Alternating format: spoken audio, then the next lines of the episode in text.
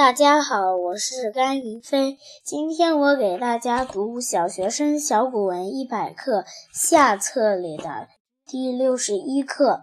李广射虎。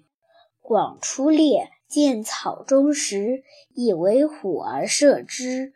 众石莫足视之，石也。